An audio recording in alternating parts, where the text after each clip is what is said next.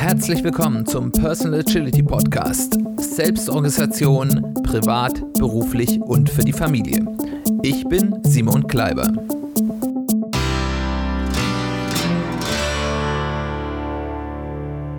Herzlich willkommen zu einer weiteren Folge des Personal Agility Podcasts. Schön, dass du eingeschaltet hast. Schön, dass du wieder dabei bist. Heute wollen wir uns mit einem Thema beschäftigen, das, glaube ich, ein großes Problem für Menschen zumindest werden kann, die stark an Selbstmanagement, Selbstorganisation, vielleicht auch Selbstverbesserung interessiert sind. Und ich habe das mal überschritten, über, äh, ja, mit einer Überschrift versehen, die ich nenne eine kleine Anleitung zum Unglücklichsein. Ihr kennt das wahrscheinlich. Ihr arbeitet hart, stellt sich durch eure harte Arbeit mal langsam, mal schnell der Erfolg ein, den ihr euch gewünscht habt und dann aus irgendwelchen Gründen nehmt ihr euch überhaupt nicht oder nur ganz kurz Zeit, euch über diesen Erfolg zu freuen. Der Fokus geht sofort hin zur nächsten Aufgabe, zur nächsten Stufe vielleicht, wie können wir das noch eins weiterbringen, die ihr erklimmen wollt und ihr seid sofort wieder im Tunnel. Ihr akzeptiert innerlich eigentlich gar nicht, dass ihr ein Tor geschossen habt, sondern verschiebt sofort, ohne wirklich zu jubeln, Purzelbäume zu schlagen oder eine Ehrenrunde zu drehen, das Tor eins weiter nach hinten. Wir beschäftigen uns gar nicht mehr intensiv damit, was geklappt hat, sondern wir beschäftigen uns häufig auch mit dann eben mit den Dingen, die nicht geklappt haben, wenn wir es nicht erreichen. Aber und wenn es geklappt hat, geben wir dem keinen Raum, keine Zeit, dann ist schon wieder die nächste Aufgabe wichtig. Wir betreiben das, was man auf Englisch nennt Moving Goalposts, also das Verschieben von vom Zieleinlauf quasi. Immer wenn man ihn erreicht hat, geht er eins weiter. Und das ist ein sicherer Weg, sich selbst unglücklich zu machen. Woher kommt das? Das erste ist, es gibt immer dieses nächste Level. Das ist könnten jetzt Gamer sagen, es gibt immer ein nächstes Level, aber es ist eben auch im Leben so.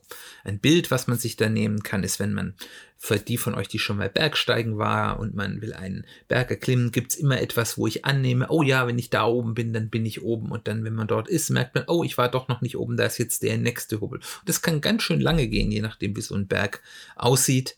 Ähm, und immer wieder ist, denkt man, oh, da habe ich es geschafft, aber dann ist es doch noch nicht da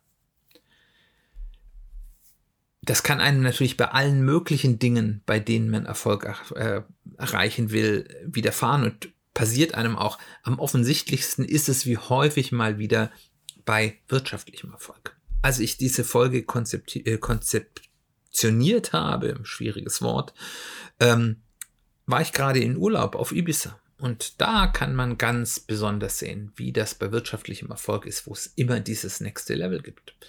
Ähm, wenn man da allein schon Urlaub machen kann, egal ob in einem einfachen Hotel oder in einem einfachen ja, Ferienhaus, das man sich vielleicht mietet, ähm, ist man schon mal, hat man schon Erfolg gehabt. Das ist ja nicht billig. Man muss dahin fliegen, man muss Unterkunft bezahlen, man muss Essen bezahlen. Da hat man ja schon was. Aber man sieht da, da gibt es da dann Leute, die haben schöne, die haben ein eigenes Ferienhaus vielleicht oder die gehen in ein tolles Fünf-Sterne-Hotel.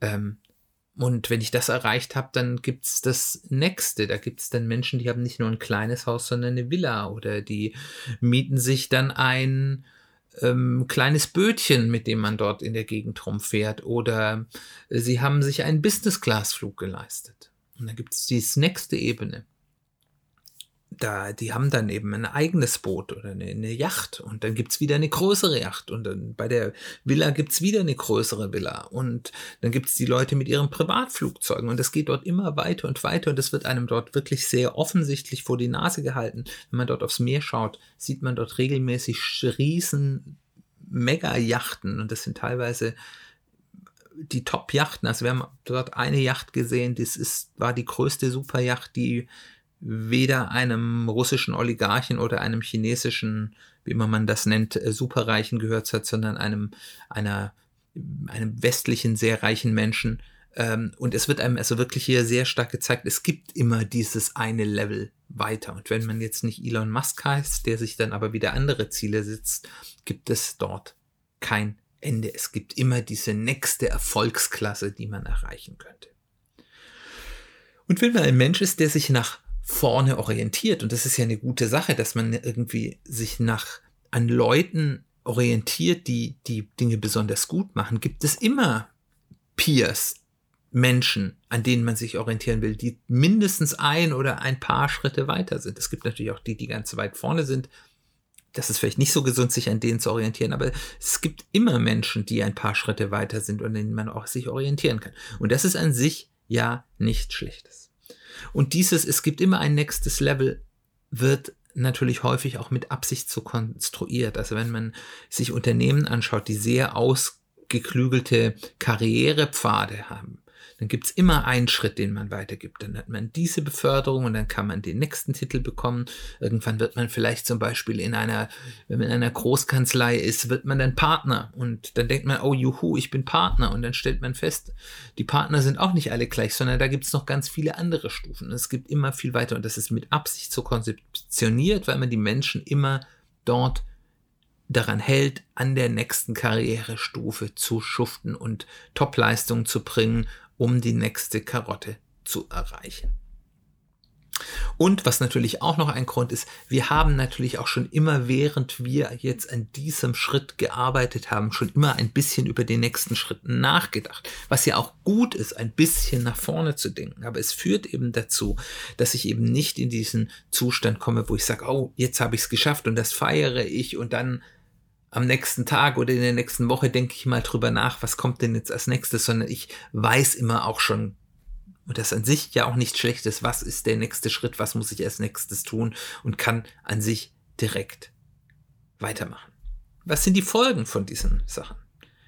Wir bekommen immer das Gefühl, zwar wie irre zu arbeiten, aber wir sind nie so richtig erfolgreich, weil wir denken ja immer, oh, jetzt habe ich hier noch was anderes zu tun oder oh, hier ist was schief zu gehen, aber wir denken nie daran, oh, das war jetzt toll, das war ein toller Erfolg.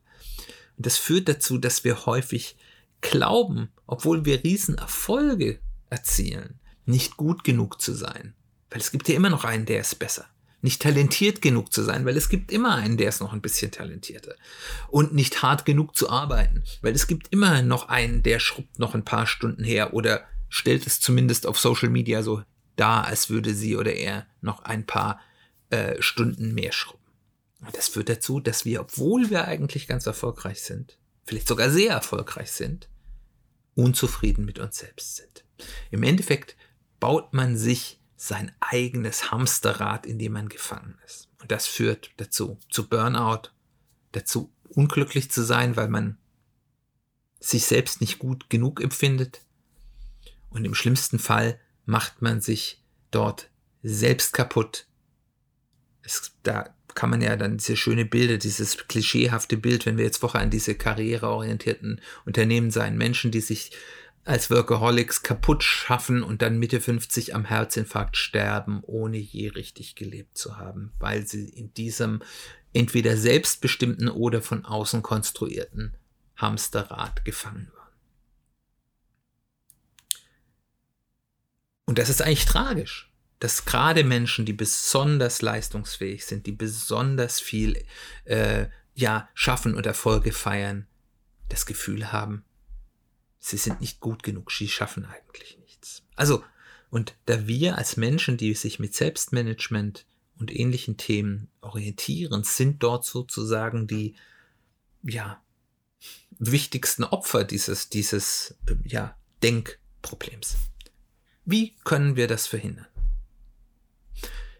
Wenn wir ein Ziel erreicht haben, das wir uns davor gesetzt haben, sollten wir, bevor wir uns das nächste Ziel setzen oder gar direkt in die weitere Umsetzung gehen, Zeit nehmen, wirklich auf diesen Erfolg zurückzuschauen. Ich rede jetzt nicht von, ich habe jetzt hier meinen Schreibtisch aufgeräumt, sondern von echten Erfolgen.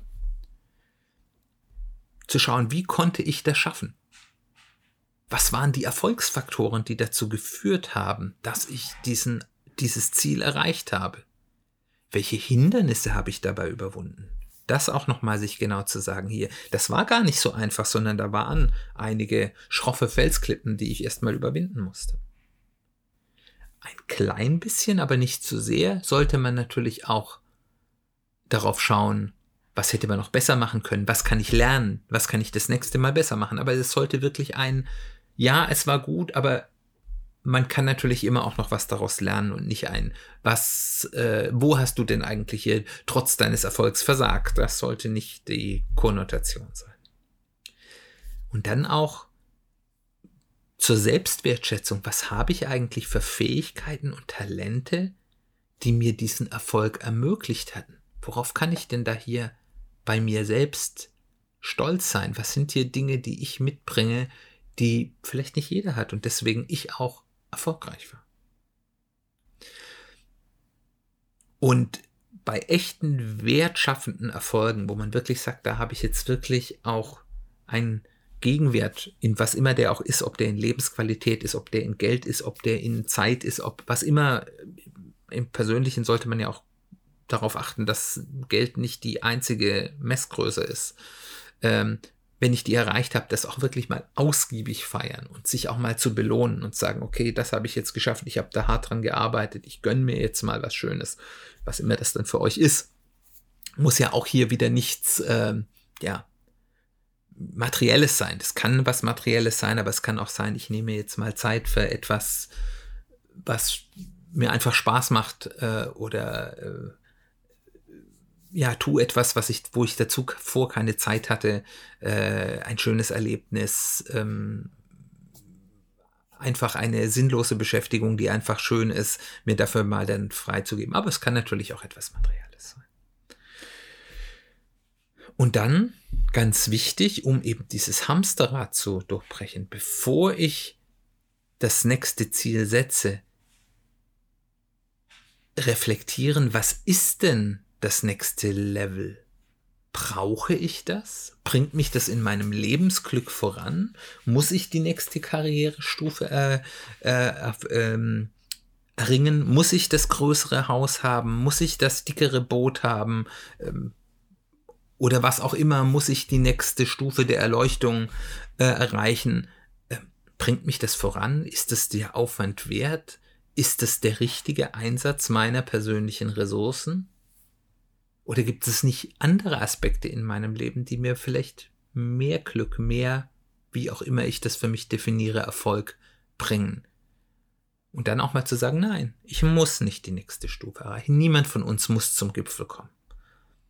Es sei denn, der Gipfel ist wirklich das Ziel, das man erreichen will, ist häufig, ist es nicht notwendig, den Gipfel zu erreichen, wenn es einen Gipfel überhaupt gibt.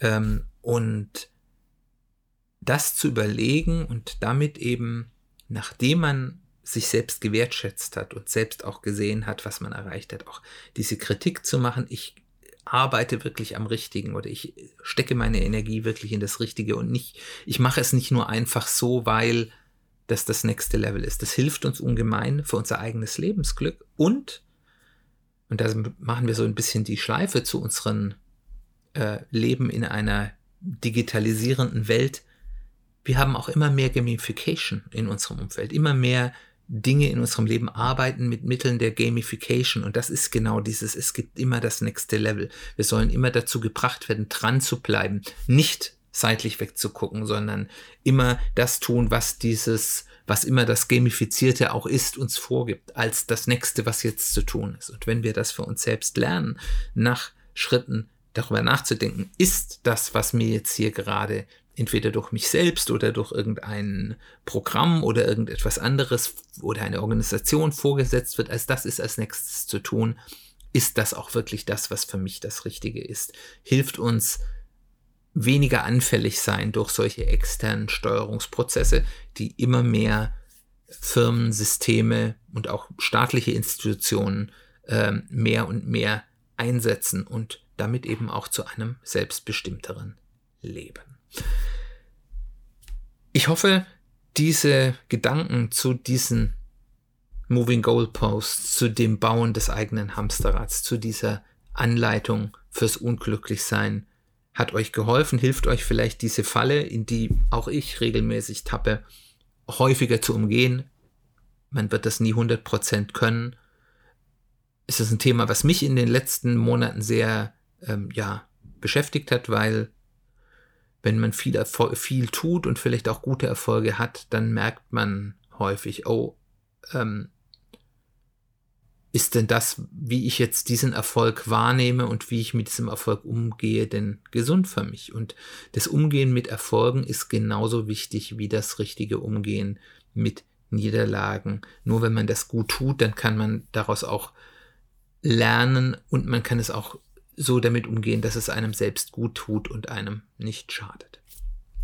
Ich hoffe, das war hilfreich für dich. Ich würde mich freuen, wenn du das nächste Mal wieder einschaltest. Wir beschäftigen uns dort mal wieder ein bisschen mit Investment und Geld. Ähm, und zwar mit einem Framework, einem Canvas, mit dem wir, bevor wir irgendeine eine Geldanlage, irgendein Investment machen wollen, das für uns abklopfen können und auch nach vorne schauen, um zu verhindern, dass man dann später irgendwie in Situationen, wo vielleicht Dinge nicht ganz so gut laufen und das kann man in der aktuellen Wirtschaftslage ja ab und an mal beobachtet, dann nicht irgendwelche Kurzschlussentscheidungen zu treffen.